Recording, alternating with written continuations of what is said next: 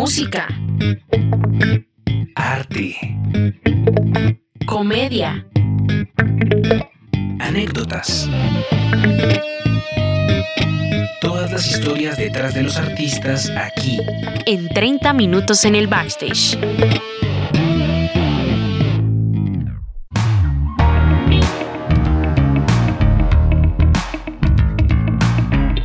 Bueno, continuamos hablando con Alejandro Viloria, un artista excepcional. Nos ha contado muchísimo, de verdad que ha, sido bastantes cosas las que nos ha contado, su trayectoria, todo, todo lo que ha trabajado realmente a mí personalmente me ha dejado sorprendida. Creo que es uno de los invitados que más ha tenido como esa experiencia en cuanto a formatos, en cuanto a el tema de y hemos hecho un recorrido por, una historia. el tema de la producción musical y sonidos y formatos y todo eso. Increíble. Pero pues bueno, vamos a seguir hablando de toda esa producción musical, ese proyecto que ya es Alejandro cuando pues todo este tema de DJ. Entonces cuéntanos un poco acerca de, de esa trayectoria, ya como el proyecto en sí de Alejandro Viloria. Bueno, buenos días, buenas tardes y quizás buenas noches para esa gente maravillosa que sigue estos 30 minutos en el backstage nuevamente. Y qué honor poder estar con ustedes otra vez en esta nueva oportunidad para seguirles relatando cosas. Bueno, te cuento un poquito, Lee. Este, sí, yo, pues como contaba en episodios anteriores, ¿ok? Conecto con esa movida DJ y con esos discos de vinilo de una manera súper especial. Eh, como a finales de los 90, principios de los 2000, produzco un tema este, de música electrónica que está en un recopilatorio súper importante de ese momento ahí en Venezuela y por cosas de la vida ese material llega a Sony Music, nos precargan en el Walkman. Entonces eso fue increíble. Y mm, empiezo a desarrollar mis habilidades como DJ. ¿no? Empiezo a tocar por allí, a hacer una que otra presentación. Este, súper chévere. el, el trabajo del DJ para todos los que nos escuchan, es una cosa bien particular porque el hecho de tú poder conectar canciones que tú has hecho o canciones de otros artistas, unas con otras, te da la oportunidad de entender y pasarte por momentos de la producción musical que tú nunca vas a sentir o que tú nunca vas a tener como una escucha pasivo. O sea, es muy distinto poner tu canción para un público determinado en un momento determinado que simplemente escucharla en la sala de tu casa o en el carro. Las experiencias son completamente diferentes. Lo que tú sientes es diferente y lo que tú puedes hacer sentir a los demás es una cosa súper especial. Y ese es el trabajo del DJ y ese es un gran valor que tiene ese oficio y que muchos productores no, no, no aprovechan o no han descubierto verdaderamente. Por lo menos es lo que yo he sentido. En, en, para los que me escuchan en este instante y son DJs, DJ activo, no importa si toca crossover o si toca house o si toca techno. En el momento en el que tú estás mezclando, tienes una canción en la tornamesa A o en el plato A o como, como la unidad A, la de la izquierda o la de la derecha, y tienes otro tema en el otro lado y en tus audífonos monitoreas, ¿sí? escuchas esos dos temas simultáneamente, ocurre un momento mágico que nunca fue pensado por ninguno de los productores de ambos temas. Ese, ese complementar musicalmente esas dos cosas y lograr una transición este, transparente, agradable, fluida, para subir, probablemente subir el nivel energético de tu público, es una cosa increíble. Entonces, cuando yo descubro esto, quedo completamente prendado del arte y oficio del DJ, ¿ok? Entonces me pongo a investigar el asunto, este, a desarrollar un poco más y un poco más, un poco más el estilo. Yo he producido temas básicamente progressive house, ¿ok? Este, y house music en general. He tenido colaboraciones con otros artistas, etcétera, etcétera. Y, y de hecho fue el programa que yo estudié después en Berkeley. Es un programa en, producción de música electrónica. Este, allí yo descubro una cantidad de, de, de elementos este, súper interesantes que vienen conectándose o que vienen complementando desde mis orígenes lo que es el uso de la tecnología en el ámbito musical y específicamente en el área de la producción. Me doy cuenta de que ese es el vértice hacia donde se desarrolla todo esto o hacia donde yo he ido llevando particularmente mi carrera. Entonces, pues me mantengo como DJ esos primeros años. Yo llego a Bogotá en el año 2007, ¿ok? Y mm, lo primero que hago es ponerme a tocar como DJ, ¿ok? En la escena local. Entonces, este, em, recuerdo pues los primeros bares donde yo me acercaba y tocaba, este, por lo general con discos de vinilo, em, que era muy exótico para ese momento ya este, estar sacando, no, no estaba de moda el vinilo aquí en Bogotá, este, pero yo todavía eh, tenía mucha música nueva, reciente, que, que se editaba en vinilo y que había traído pues de fuera, etcétera. Este, y así como discos este, eh, sincronizados, pues este, vinilos de sincro, pues con otras plataformas con las que uno trabaja realmente, Cerato y ese tipo de cosas. Este, y eso me da espacio pues a involucrarme con toda la movida musical bogotana, pero desde la perspectiva de la música electrónica, nadie sabía si yo había tocado o no con una banda, etcétera, antes, ¿no? Este, pero me pareció súper chévere porque me permitió acercarme y entender mucho de la cultura local ¿okay? y de cómo se, se movía pues, la, la, noche bogotana y las tendencias de la música electrónica a nivel local, que fue súper nutritivo para mí. Entonces, este, en la medida de, de, que yo voy desarrollando toda esa historia, este, empiezo como a involucrarme con la música local y bueno, eso ha dado como resultado una cantidad de cosas que están de hecho por salir pronto eh, al, a plataformas, pero ese sale para final de año donde involucro muchos samples y, sonidos este, típicos colombianos que han ido influyendo en mí desde que llegué. Y, y, yo te quería preguntar ahí, ¿fue muy duro o ese cambio de país? Uno siempre que va a un nuevo país, pues la cultura es, es muy diferente. Pueden tener algunas similitudes eh, algunos países, pero a fin de, a fin de cuentas son diferentes. Eh, ¿Te viste un choque eh, en ese cambio de país? Tal vez eh, también cómo conciben la música el mismo público. Para mí nunca fue ningún impacto fuerte, por el contrario, creo que fue un, eh, eh, cambio absolutamente fluido, ¿ok? Absolutamente complementario. Y creo que es no, no tiene por qué ser un, un shock cuando tú estás dispuesto a aprender y cuando tú estás dispuesto a entender el contexto y a respetar el contexto donde estás. Eres tú el que viene llegando y eres tú el que tienes que aprender. ¿Ok? Entonces, eh, no, para nada, todo lo contrario, para mí ha sido un cambio bonito y, muy nutritivo, pues o sea, eh, descubrir, por ejemplo, eh, esto es súper importante, el valor que tiene la cultura colombiana para los colombianos. Es una cosa interesantísima porque hay un desarrollo cultural y hay una documentación de la cultura local que con todo y que la gente diga que falta y que hay que apoyarla, es mucho más grande aquí y es mucho más profunda aquí de lo que sucede en otros países de Latinoamérica, por no decir solamente Venezuela. ¿okay? O sea, aquí hay mejor documentación y mejor desarrollo de, de, lo que son los, los elementos folclóricos, de lo que hay en muchos otros lados. Yo lo he vivido y lo he sentido. Y hay un arraigo también este, a su cultura, a sus ritmos, un conocimiento de sus regiones que pareciera no ser suficiente nunca, que pareciera no, no llenar todos los espacios. Estamos de acuerdo, pero eso me parece que es bueno, porque se sigue desarrollando y se sigue profundizando. Maestro, Entonces, una preguntita. Hablamos un montón de Astor Van Rek, como pues es, es, tu nombre artístico, pero ¿de dónde viene ese nombre? Ah. Creo que fue una apuesta, ¿viste? ¿Qué? Eso fue una apuesta con un amigo, ¿viste? Eso fue una apuesta con un amigo y le dije, mira, vale, si yo soy DJ Alejandro Viloria, nadie me va a para bola, ¿ok? Yo me voy a poner un nombre bien holandés y bien rebuscado para que tú veas que me van a firmar un tema, un sello súper chévere. Y entonces, pues bueno, yo en verdad, ¿ok? Cuando me puse ese nombre no me di mucho las consecuencias de lo que podía tener o del compromiso que podía significar. Pues no me ha ido mal, ¿ok?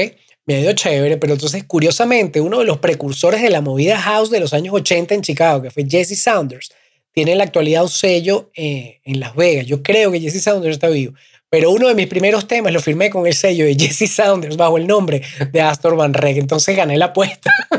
Ok.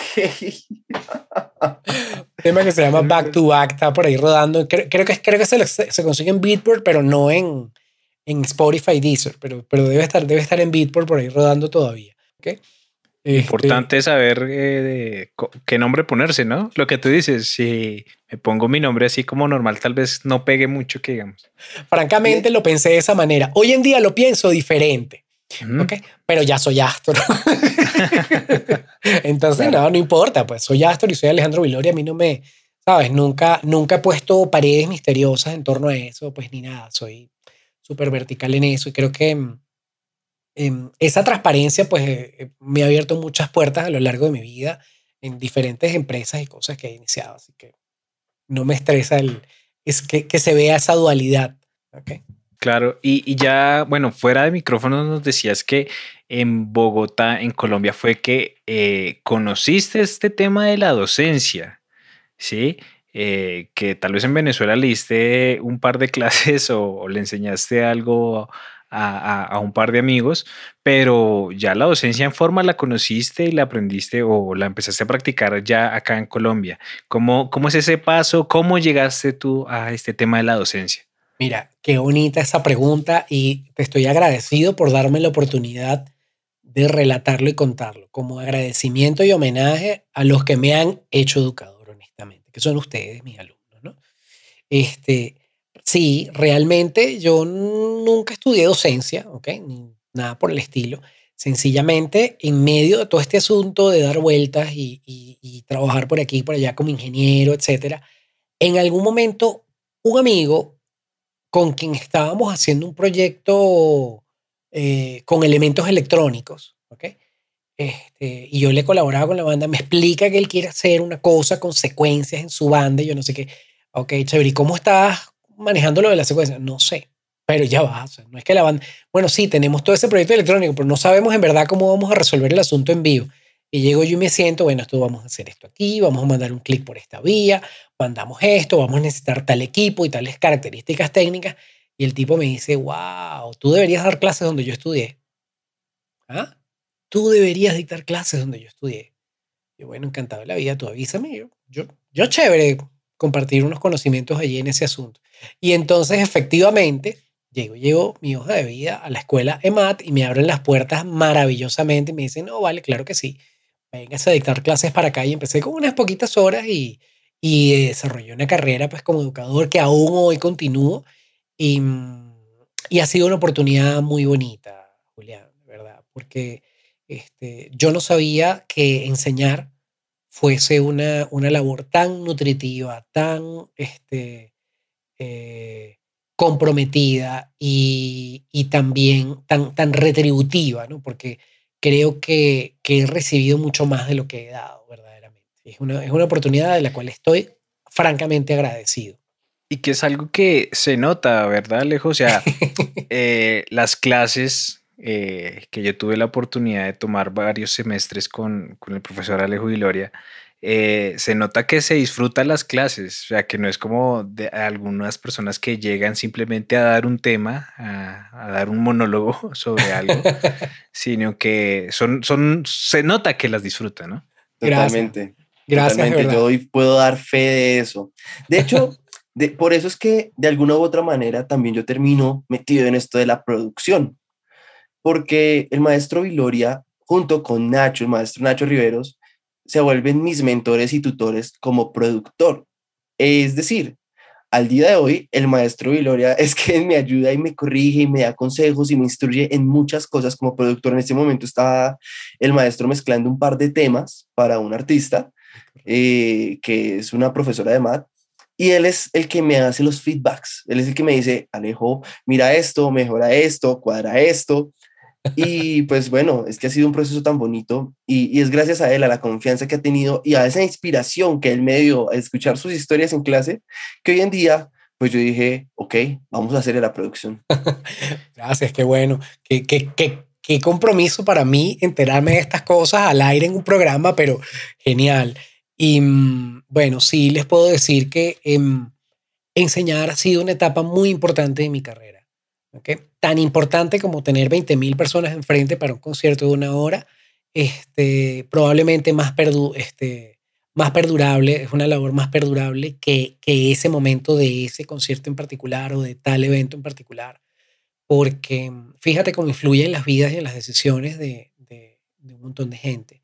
Entonces, este, yo creo profundamente en, el home studio, creo profundamente en la producción musical, porque, como, les, como, como decían en, en algunos de los programas anteriores, eh, hay un mundo de gente que produce, que hace, que tiene ideas musicales increíbles y que a lo mejor es introvertido y que a lo mejor no está conectado con, con la vibra de, de, socializar y exponer de una manera tan, tan efusiva este, lo, lo, que hace, pero que hay una oportunidad para uno desarrollar y, y sí compartir esas cosas por medio de otras tecnologías o por medio de otras herramientas que son básicamente este, detalles más o detalles menos, el arte de la producción musical. O sea, si tú, cualquier idea musical que tú tengas, cualquier idea artística que tú tengas, mientras tú la puedas producir, ¿ok? Y llevarla a un medio eh, eh, digital, en este caso, en, en, el mundo en el que vivimos, la puedes distribuir, la puedes compartir y la puedes este, hacer llegar como mensaje a tu público y a tu audiencia. Pero necesitas esas herramientas. Entonces, creo que es una profesión bonita, creo que es una profesión noble y digna además. Y, también creo que de, llena de retos, ¿no? Y más que era algo nuevo para ti. Háblanos un poco de esos retos tal vez que llegaste a atravesar al, al meterte a este mundo de la docencia. Bueno, sí, claro que tiene retos. Tiene muchos retos en el sentido de la comunicación. Comunicar no es pararse frente a un montón de gente a decir necesariamente lo que tú piensas o lo que tú sabes con respecto a un tema. Tienes que utilizar un lenguaje adecuado. Tienes que utilizar eh, una técnica adecuada para hacer llegar el mensaje. Y, ese, eso cambia generacionalmente. ¿ok? O sea, yo recuerdo el día uno de clases que yo dicté en la escuela y, y recuerdo mi clase de producción musical de la semana pasada y el lenguaje ha cambiado y la forma de comunicarte con las personas ha cambiado porque ustedes generacionalmente cambian y cambian cada vez más rápido. ¿Ok? Entonces, el reto y el desafío es mantenerte en sincronía con el pulso de lo que está pasando en la calle. ¿Ok? Entonces, lo primero que te tienes que sacar de la cabeza es que lo anterior, lo viejo, es lo único que es bueno. No es así. Hay que darle oportunidad a las nuevas ideas, a los nuevos proyectos, a las nuevas tecnologías y a las nuevas tendencias. ¿Ok? Tienes que acelerar tu lenguaje, para bien o para mal. La curva de aprendizaje de ustedes es bien empinada. Yo grabé en cinta y grabo en Pro Tools y en Sequoia, pero eh, eh, eh, ustedes están empezando la carrera desde otra perspectiva. ¿Ok? Entonces, la curva de ustedes va a ser muy diferente siempre a la mía. Y eso es una cosa que tengo que tener en cuenta y que debo además respetar a la hora de pararme frente a, mis alumnos como educador. Entonces, sí, sí hay muchos retos. O sea, hay que, hay, hay que entender cómo es el lenguaje y cómo es el asunto. Sí tiene desafíos. Y los desafíos son básicamente de velocidad, de ritmo, de tendencia, donde yo uno trata de mantenerse sincronizado y sintonizado, pero sin abandonar la experiencia previa que uno tiene, porque hay muchas cosas que, que uno ya sabe si funcionan o no funcionan y, y tratar de ahorrarles a ustedes el, el, el, el, traspiés de, de, de, intentar cosas que ya se intentaron antes. Claro, claro. Y, y, así como Alejo decía, pues yo doy fe de que eh, el maestro Viloria eh, está actualizado eh, en, en esas nuevas tecnologías que, que, a veces es como que, que llegan un día para otro y como que, uff, viste esto, viste lo otro, esto nuevo que sacó Apple, esto nuevo que sacó Pro Tools, cosas así. Casi profético, ¿no? Sí. Y es en serio, importantísimo. Da miedo, da miedo, cuando el profe dice algo que va a pasar y sucede de un avance tecnológico y alguna cosa es como mierda. bueno, sí, chicos, lo, lo geek no se me quita. Sí, cualquier consejo de tecnología con el maestro Viloria es, una, es un gran consejo para, para uno tener como claro, por ejemplo, qué comprar, qué computador comprar, qué interfase, bueno, etcétera. Cómo armarse su home studio con el maestro Viloria tiene una gran guía. y hablando de maestro, y ahorita que, eh, que mi compañero Alejo eh, mencionó al maestro Nacho Riveros, tengo entendido que con él eh, empezaron a armar algo llamado EcoStudio, ¿verdad? Cuéntanos un poco más acerca de este tema. Es correctísimo. Ustedes están enterados de todo, cara. Estos 30 minutos en el backstage, de los cuales llevo como hora y media, son impresionantes. bueno, muchachos, sí, efectivamente. Entonces, después de que yo arranco esa labor docente, etcétera, y como ustedes saben, soy, yo soy inquieto, sí, soy un profe inquieto. Y entonces, este, la educación chévere, este, y mi producción, pues como tal en Home Studio chévere, pero se me presenta este proyecto donde Nacho está cocinando por allí, además con otros socios, la idea de montar un estudio en Bogotá donde pudiésemos desarrollar ¿okay? una actividad de grabación un poco más en el formato tradicional, ¿no? Estudio grande, una sala, viene la gente, graba, control room, etc. Y yo dije, bueno, está bien, soy un defensor del home studio, pero, pero el, el estudio grande eh, existe por alguna razón específica, ¿no? Y es porque no todo lo puedes resolver en la casa. Yo lo que creo es que la, industria musical este, está viviendo una diversificación este, no estructurada de qué es lo que tú puedes hacer en home studio en casa, hasta, o sea, cuál es el alcance del home studio y cuál es el alcance del estudio grande. Entonces, en cualquier caso, independientemente del resultado al final del asunto, iniciamos este experimento que se llamó Eco Studios, donde empezamos, pues primero prestando servicios convencionales de grabación, luego con la idea de hacer, pues un, un canal de, de, YouTube y hacer sesiones en vivo. En el momento en el que nosotros abordamos esa parte del, del, del, media a través de YouTube, fue bien interesante porque empezaron a aparecer bandas súper talentosas. Cada día teníamos más y más y más artistas que querían participar con nosotros en los, en los lives que grabábamos en el estudio. Entonces grabamos artistas increíbles, ¿no? O sea, bandas, este, eh, conocidas, desconocidas, medianas, empezando en distintos géneros musicales, más que todo hacia la tendencia del rock, ¿no? Porque resulta ser que este, yo puedo tener un desarrollo y una carrera súper electrónica, pero mi pasado rockero como que no se le olvida a nadie, entonces me, me vienen a buscar solito, ¿no?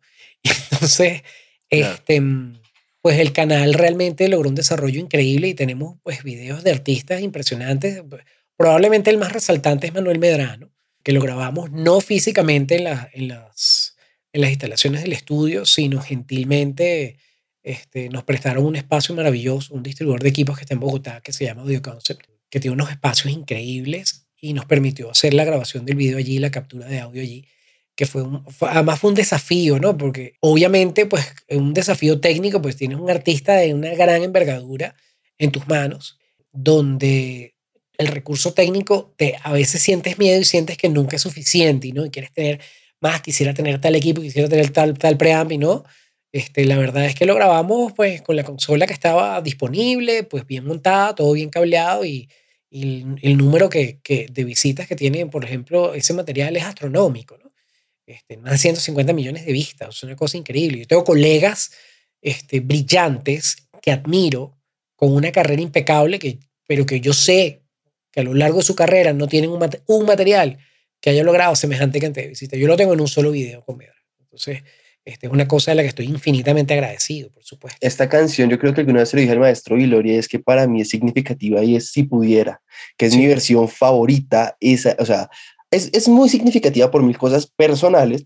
Aparte, está Nacho ahí, que ya hemos venido hablando de quién es Nacho y qué tiene que ver conmigo. Claro. Aparece otro personaje ahí que es Diego Latorre, el guitarrista. Ese mechudo fue uno de mis profesores y fue uno de los que, ah, bueno, también lo tuvimos aquí, tan pendejo yo. Eh, también lo tuvimos aquí al maestro. Ese es un mechudo adorable. Pero cálmese, cálmese. no sé, Aquí, yo contando quién es Diego y contamos aquí a Diego en tres capítulos. Editen, editen esa parte.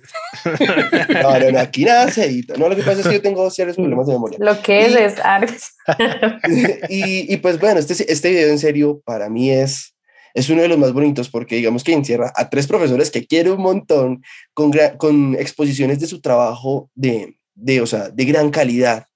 Pero bueno, maestro, yo quisiera pedirte a ti eh, tips eh, de música y de producción para aquellos que quieren empezar a dedicarse a esto o que están empezando, que ya llevan tiempo, porque pues es que el maestro de Gloria es, es, sabiduría en masa, señores.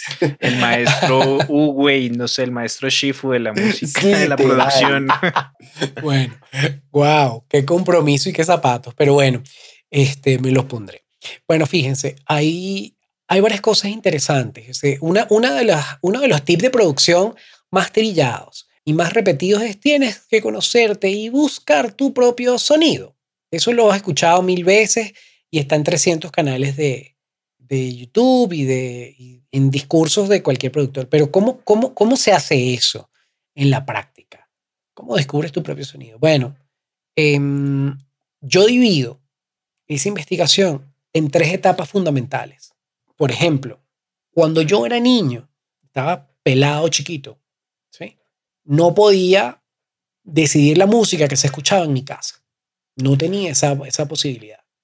Sino que mi papá o mi mamá ponían tal cosa, y ponían tal artista y ponían tal canción. Entonces, en estos días me senté como a investigar el asunto y yo dije, bueno, para ver, ¿qué puede ser? ¿Qué forma parte de mi, de mi, de mi infancia? Y entonces me di cuenta de que tal canción de Simón Díaz o tal canción del grupo Vera o tal tema folclórico venezolano hice clic y dije, esto forma parte de mi infancia. Hay otra etapa de tu vida, que es cuando tienes como entre los 12 y los 14 años, donde todo empieza a cambiar, tus relaciones con la gente empiezan a cambiar, entras a la pubertad, ¿sabes? Este, eh, tu conexión con la gente es distinta, la conexión que tú estableces con tus amigos es diferente, ¿ok? Y además empiezas a salir de la casa, porque es el momento en el que tú empiezas a salir solo. Y me di cuenta de tres o cuatro canciones en las que yo digo, eso yo no lo escogí, pero tampoco lo escogieron mi papá ni mi mamá, sino son cosas que estaban allí y las anoté inmediatamente. Hice una playlist así. Está en mi entorno y yo no lo puedo controlar. O sea, me monto en una buceta y está eso está allí y te lo llevas. Y hay otra etapa que está más o menos de los 16 años en adelante, que es un periodo ya más cortico, ¿no?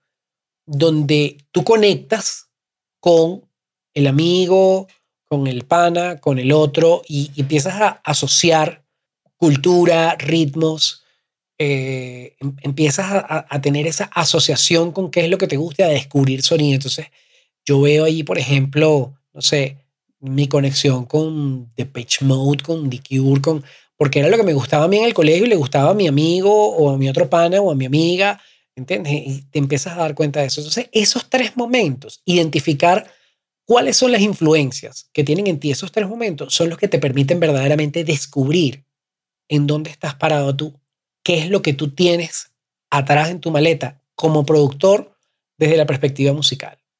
Es bien interesante, es un ejercicio que hay que hacer porque mm, descubre uno cantidad de cosas este, divertidas e, e, interesantes. Entonces, este, allí creo que ese es el primer consejo que yo les daría, realmente. Identificar esos tres momentos de su vida y hacer una playlist. Es una playlist de tres canciones por etapa, de nueve temas. Lo que había en tu infancia, lo que había en tu entorno de la adolescencia, que no lo podías controlar tú, pero que no era necesariamente tu caso. Y lo que tú escogías escuchar, sea el, no sé, el Metallica o el, sea que hayas escuchado tú en ese periodo teenager. Y te vas a dar cuenta de que tu música y tu producción conecta con ciertos elementos de esos, de esos espacios determinados. Bueno, maestro. Y entonces el productor, el profesor, el DJ, ¿qué recomendaciones musicales nos daría? Pues a los oyentes y a nosotros también. Wow, recomendaciones musicales. Qué predicamento. A ver, ¿qué escucho yo, por ejemplo, en la actualidad? Así que me, ¿con qué estoy conectado yo actualmente? O sea, ¿e-, ¿es eso lo que, lo que, lo que buscas? ¿Qué artistas oigo yo? Mm, pues también puede ser la pregunta de, por ejemplo, ¿qué canciones, artistas o álbumes a nuestros oyentes no le pueden faltar por escuchar? Sí, también. O yo te la pinto de esta manera. Si te quedas varado en una isla desierta y solo puedes llevar, eh, digamos, o tres álbumes o tres canciones o tres artistas que llevarías y escucharías en esa isla desierta. ¡Wow! El talón de Aquiles. De Julia. No pueden ser tres iPods. ok, bueno, mira, hay, hay muchas cosas. Este, por ejemplo, em, no voy a nombrar tres. No, no, no, no, no, no, no puedo con tres porque me quedaría muy corto. Pero sí te cuento así como, como cronológicamente. Yo en mi infancia, por ejemplo, este, no puedo negar la, la presencia de, de Alan Parsons Project, ¿ok? Em, que para mí tiene un valor súper interesante este, eh, como artista, como banda y como sonido, porque me, me, me, define de cierta forma, ¿ok? El sonido de los pianos eléctricos, este, como él los utilizaba, los Bullitzer, etcétera, son, él, él, tiene un uso especial de esos pianos eléctricos que a mí me gusta y que rescato mucho de esa época en particular. Un poco más hacia los años 80, te diría que hay que escuchar Tear for Fears, ¿ok? Junto a Depeche Mode de esa misma época, porque este, hay muchas cosas interesantes allí que todavía se siguen redescubriendo y que, y que se siguen retomando. Recreando, este, ajá. Recreando, exactamente. Este, el, el, arte tiene además una vida cíclica, ¿ok? Donde las cosas que una vez pasaron, hay un momento en el que se vuelven a retomar y se vuelve a continuar el ciclo de, de desarrollo. Que particularmente ahorita en este momento estamos eh, teniendo como una cierta movida en el que se está eh, retomando esa sonoridad tal vez de los 80, de los 90. Totalmente. ¿no? Las grabaciones sí. de vinilo volvieron. Sí. No, claro, exacto. El, el vinilo como formato. De, de, vinilo y de cinta. Volvió creo. exactamente. La cinta está cogiendo fuerza. Y el estilo a nivel de la sonoridad, a nivel de producción musical, tú lo sientes en artistas pop como Dualipa, The Weeknd, que claro, o sea, que de una manera franca están retomando ese sonido y ese estilo de producción de los años 80. Sin embargo, yo, eh, un poquito más actual, eh, escucho mucho, por ejemplo, Burns, Lord, eh, Halos, ¿ok?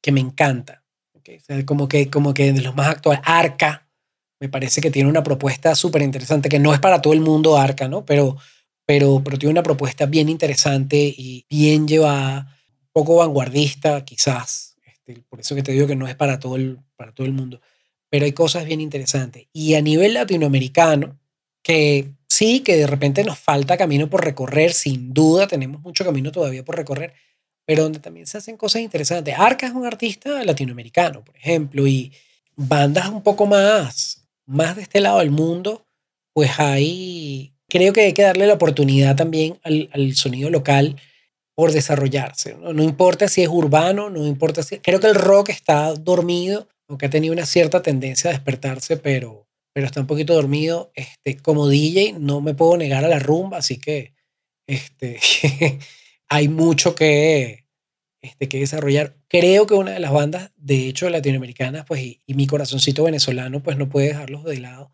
en la actualidad son, por ejemplo, los amigos invisibles, que rescatan ese sabor latino este, y esa, ese gusto del disco music este, bien elaborado en la, eh, de la actualidad. Entonces, creería que, que por ahí van los tiros de la, de la actualidad y de, y de la vanguardia. Pues. Muy, eh, muy, muy buenas recomendaciones.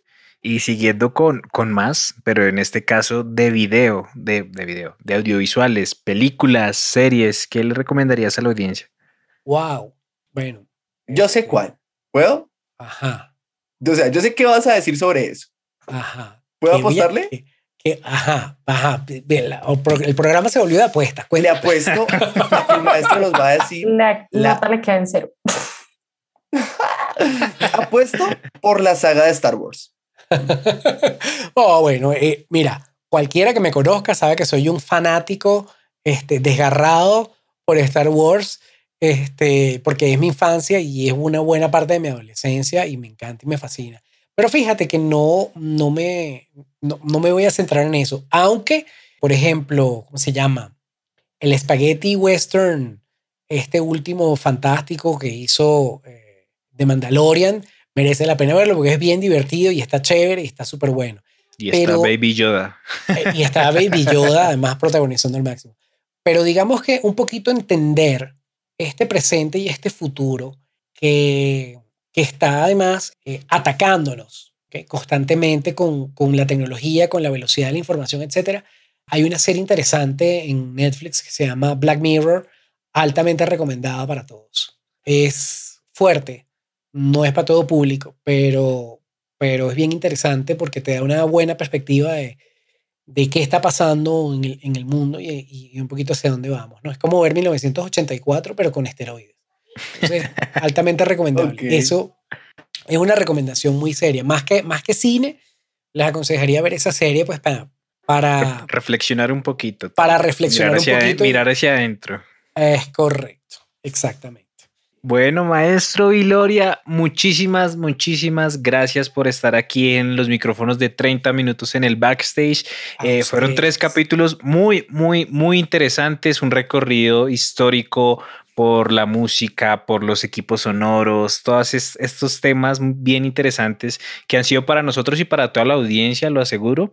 Y así que nada, muchas gracias de nuevo y recuérdanos, porfa, tus redes sociales, cómo te encuentran, cómo te contactan, si alguien quiere tus servicios como tecladista, como eh, productor, como DJ, como maestro, etcétera. Cuéntanos cómo te contactan. Muchachos, bueno, primero que todo, muchísimas gracias por haberme permitido estar con ustedes. Este, sí, yo soy Alejandro Viloria, como productor se me conoce como Astor Van Reg. Mis redes sociales son Alejo underscore Viloria o Alejo guion bajo Viloria, el Instagram, o como Astor Van Reg en Instagram también. Eh, realmente soy yo en ambas cuentas. Sí, soy productor, soy educador, soy DJ y, y, soy una persona pues agradecida de verdad de la vida de poder haber desarrollado esta carrera y poder vivir de lo que, de lo que siempre me gustó hacer, pues que es la música, en una u otra etapa o de una u otra forma, pero, pero por sobre todas las cosas ese, ese agradecimiento.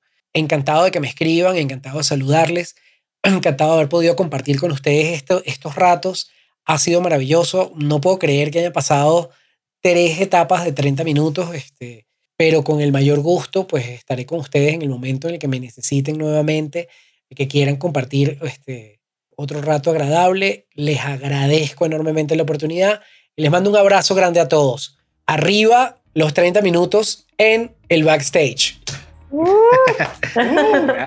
Gracias, maestro, y esperemos eh, que tal vez puedas estar aquí eh, nuevamente cuando ya hablemos un poco, tal vez más específico eh, de algunas tecnologías, tal vez.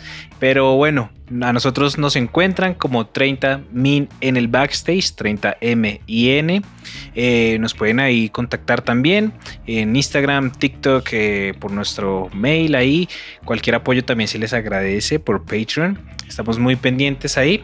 Y pues nada, nos vemos eh, en el siguiente capítulo de 30 minutos en el backstage.